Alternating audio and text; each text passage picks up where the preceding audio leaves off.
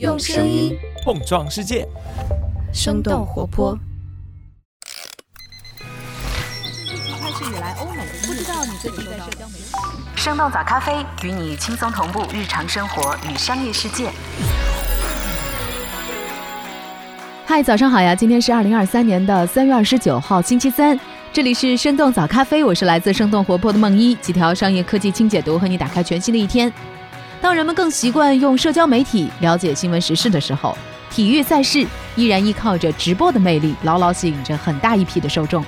根据尼尔森调查公司的数据，去年收视率最高的一百个美国电视节目当中，体育直播占了九十四个，剩下的六个以政治节目为主。无论是影响力日渐衰弱的电视台，还是用户增长遇到瓶颈的流媒体平台，体育直播都是留住观众的重要方式之一。因此，虽然体育版权大多非常昂贵，苹果、亚马逊等等公司还是跳入了这个烧钱的游戏。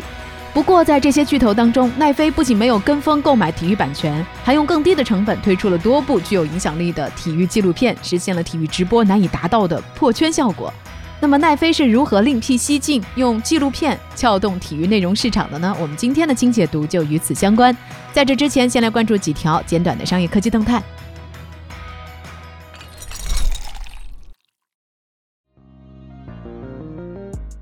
马云现身杭州，首次公开谈论人工智能。三月二十七号，根据云谷教育公众号的文章，马云现身杭州，参观了云谷学校，也就是阿里二零一七年投资创办的一所私立 K 十二国际学校。马云与校长们谈论了人工智能技术变革对教育所带来的机遇与挑战。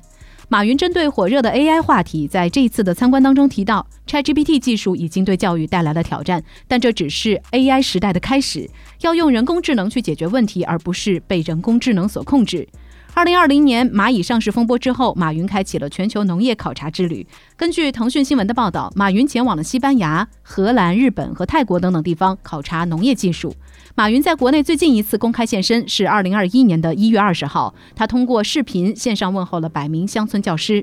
最近两年，随着阿里股价的暴跌，马云个人身家缩水了接近一千七百亿元。而受到马云回国消息的影响，阿里巴巴港股的价格涨幅接近百分之五。王慧文与一流科技达成并购意向，中国版 OpenAI 有了新进展。原美团联合创始人王慧文创立的新项目“光年之外”已经与 AI 架构创业公司一流科技 OneFlow 达成了并购意向，交易将会以换股的方式进行。根据财新网的消息，目前收购案已经通过一流科技董事会。一流科技是一家做深度学习的框架创业公司，成立于二零一七年。创始人兼 CEO 袁敬辉是清华大学计算机系工学博士，曾经担任微软亚洲研究院的主管研究员。光年之外前有原马真格等等基金投资，后有美团 CEO 王兴发朋友圈宣布个人注资加码。三十六氪的观点认为，对于大模型创业来说，算力可以依靠资本力量来补充，数据可以通过大公司资源来获取，算法框架就成为了最难获取的板块。并购一流科技也意味着王慧文想要打造的中国版 OpenAI 在算法层面得到了关键支撑。欧盟撤回二零三五年燃油车禁令，允许销售使用零排放新车。因为德国、意大利等等国家反对而横生变数的欧盟二零三五年禁燃令，终于随着欧盟的妥协而尘埃落定。三月二十七号，欧盟委员会与德国政府一致同意撤回二零三五年燃油新车销售禁令，改为允许销售使用合成燃料的燃油新车。围绕二零三五年禁燃令，德国和欧盟的主要分歧在于合成燃料。合成燃料又被称为电子燃料。并非来自化石能源，而是人工制造，使用氢气和大气中的二氧化碳进行催化反应，进而合成碳氢或纯醚燃料，例如甲醇。在欧洲，保时捷和法拉利是合成燃料的有力倡导者，尤其是保时捷位于智利的合成燃料工厂已经投入生产。欧洲议会已经在今年的二月十四号通过了二零三五年禁燃令，而原定于三月七号进行的欧盟理事会表决，因为德国的临时反悔而被迫取消。俄罗斯著名安全实验室发现拼多多存在恶意代码，未授权访问用户数据。根据彭博社的消息，莫斯科卡巴斯基实验室的安全研究人员经过测试发现，中国本地应用商店的早期版本拼多多存在潜在的恶意代码，利用系统软件漏洞安装后门，获得对用户数据和通知的未授权访问。此前，我们早咖啡也报道过，Google 因为安全问题将拼多多从他们的应用程序商店当中下架。在回应 Google 动作的声明当中，拼多多否认了应用程序中包含恶意的指控，声称 Google 的声明非结论性，并且补充说，Google 同时下架了拼多多以外的其他应用程序。彭博的观点认为，卡巴斯基的调查结果可能会进一步的凸显中国应用程序的数据安全问题。以上就是值得你关注的几条商业科技动态，别走开。我们在一条小小的早咖啡动态之后，和你一起来聊聊奈飞是如何用纪录片突围体育内容市场的。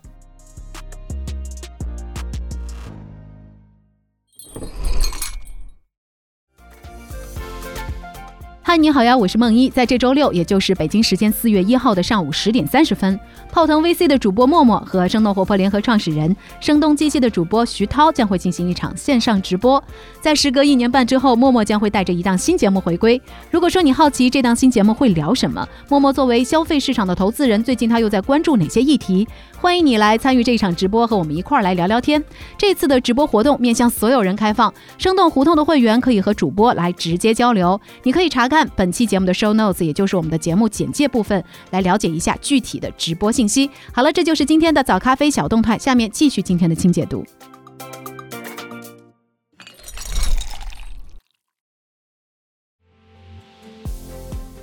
欢迎来到今天的清解读。从去年开始，体育版权的竞争愈发激烈了起来。去年初，苹果和美国职业棒球大联盟签订了一项为期七年的周五棒球业合同，正式涉足体育直播领域。三个月之后，苹果又和美国职业足球大联盟签署了十年二十五亿美元（约合人民币一百六十八亿元）的全球合作协议。在苹果宣布这份十年合约的同一天，迪士尼也表示以六十二亿美元拿下了印度板球超级联赛的赛事转播版权，他们单场赛事的版权就高达一千五百万美元。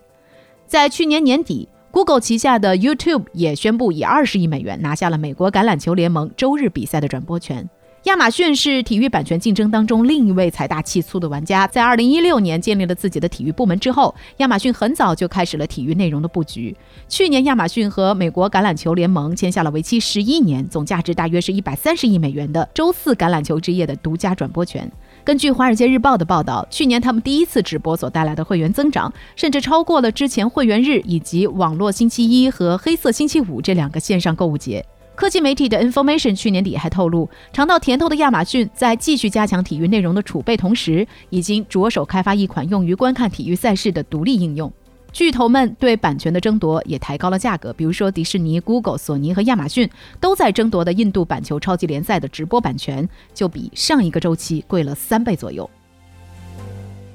尽管各大主要的流媒体平台纷纷下场，奈飞却和体育版权保持着一定的距离。奈飞的高管也曾经在多个场合表示，奈飞并不排斥体育内容，只是他们更想盈利。根据《华尔街日报》的报道，奈飞在去年也尝试竞标了一些小型体育赛事版权，但是最终都低调退出。不过，这也并不意味着奈飞放弃了体育内容。恰恰相反，当其他的平台还盯着传统体育观众的时候，奈飞希望能够绕开竞争激烈而且费钱的版权市场，用纪录片的形式改变人们观看体育的方法。目前奈飞的这个策略已经获得了一些不错的成绩，比如说2020年他们和 ESPN 联合制作的乔丹纪录片《The Last Dance》最后一舞。这部纪录片平均每集都有560万人观看，比 ESPN 平台上观看量第二多的纪录片多出了一百多万。F1 赛事的纪录片《Drive to Survive》极速争胜，在三十三个地区观看量达到第一名，在五十六个地区进入了前十。那么奈飞是如何用纪录片在竞争激烈的体育内容市场收获大批观众的呢？方式之一，发挥原创内容的优势。根据娱乐媒体 Deadline 的报道，奈飞的首席财务官表示，虽然内容支出增长在放缓，但是原创内容仍然是奈飞的成功密码。二零二三年，奈飞预计将为原创内容投放一百七十亿美元。在疫情期间，由于赛事停摆，各家平台都面临着体育直播暂停的困境。咨询公司 Morning Consult 的一份调查显示，在自称是体育迷的受访者当中，当赛事直播暂停，他们最想看到的内容就是体育纪录片，然后才是和疫情相关的新闻。在这样的时候，奈飞原创内容的优势很快就显现了出来。也正是在2020年，奈飞推出了现象级的乔丹纪录片《The Last Dance》最后一舞。前 NBC 主席曾经在接受采访的时候证实，其他平台体育内容的缺失加速了用户退订电视节目套餐，并且转投奈飞。在体育领域，奈飞也复制了它国际市场战略中的本土化策略，让作品既有本土的合作班底，也同样重视内容的全球性。奈飞为此签约了众多头部制作人和专业的第三方制作团队来进行合作，同时也给予创作者充分的创作自由。大火纪录片《极速争胜》的制作方 Box to Box 影视有过拍摄 C 罗、F1 传奇赛车手埃尔顿·塞纳等等体育纪录片的履历。讲述英格兰足球历史的《足球英杰》由唐顿庄园金牌编剧朱利安·费罗斯操刀剧本，以那不勒斯极端球迷组织为原型拍摄的电影《铁杆球迷》则是全意大利团队。方式之二：迎合体育运动的娱乐化。除了赶上了体育纪录片热，奈飞还在迎合另一种趋势，那就是体育的娱乐化。体育不再只是和规则、比分、胜败相关，也可以以一种更加具有故事性的方式表现出来。和上一代体育迷不同，新观众们更加愿意关注某一个明星或者是有个性的人，并且好奇赛场外发生的故事。这种变化也让体育纪录片更像是一个幕后纪录片。不少的平台也在向这个方向进行了一些尝试，比如亚马逊推出过“孤注一掷”系列，用每一季拍摄一个英超球队背后的故事。虽然这些纪录片做到了小范围的成功，但是一直没有所谓破圈的效果。奈飞在讲好体育故事上也摸索了一段时间，但是各家体育联盟都没有给予太多关注。二零一九年，奈飞拿出了自己的破圈之作 F1 纪录片《极速争胜》，它讲述了车队和车手之间的激烈的竞争，以及场内外充满反转或者争议的故事。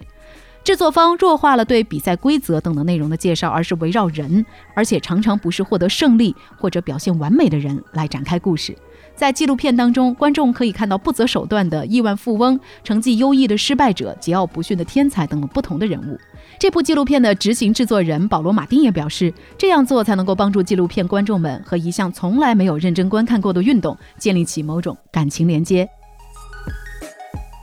值得一提的是，极速争胜的成功还离不开 F1 方面的支持。在2016年，美国媒体巨头 Liberty Media 收购了 F1 之后，有着丰富纪录片经验的 Liberty Media 以前所未有的程度向奈飞开放了 F1 的幕后。这种拍摄方式也得到了越来越多体育联盟的支持。在极速争胜持续走红之后，制作方 Box to Box 还开始为网球、高尔夫、世界冲浪联盟和环法自行车赛来制作纪录片，其中的一些作品已经续订了第二季。方式之三，为小众体育吸引新观众。虽然体育娱乐化的做法充满争议，比如说一些 F1 车手就表示过纪录片的剪辑有问题，人为的增加了冲突，但是它的效果很好，尤其是吸引了许多新观众的加入。以效果最为明显的极速争胜为例。美国观众认为 F 一更像是欧洲人的运动，所以一直保持着比较疏离的态度。不过，自从2019年上映以来，F 一在美国的平均收视率翻了一番，全球收视率也增加了百分之五十。在纪录片播出之前，F 一在美国只有奥斯汀一项大奖赛，但今年已经有了奥斯汀、迈阿密和拉斯维加斯三站赛事。根据咨询公司 Morning Consult 的调查，在奈飞纪录片上线的一年时间里，一场不落看完比赛的狂热车迷数量显著增加，而且随着新观众的加入，车迷整体的年龄水平也在下降。如何为赛事培养新观众，是目前各大体育联盟都在忧虑的事情。在和短视频游戏争抢年轻人注意力的竞赛当中，体育赛事并没有什么特别的优势。许多体育联盟对纪录片的态度更加开放，也是希望能够复制 F1 的成功经验。不过，这种成功在未来可否延续还不确定。首先，奈飞虽然用内容为体育联盟做嫁衣，但是对自己平台增长的直接帮助能有多大还不得而知。而且，不同运动对受众的吸引力也不太一样。比如，今年一月推出的网球纪录片《Breakpoint 破发点》，就还一次都没有出现在奈飞的全球前十名当中，并且只在三个国家闯入前十名。所以聊到这儿，我们也很想来问问你：你最近有入坑什么样的体育运动吗？你看过哪些让你印象深刻的体育纪录片呢？不妨我们一起在评论区互相种草一下吧。这就是我们今天的节目了。我们其他的成员还有监制泽林、监制一凡、声音设计 Jack、实习生 Aurora。感谢你收听今天的生动早咖啡，那我们就下期再见。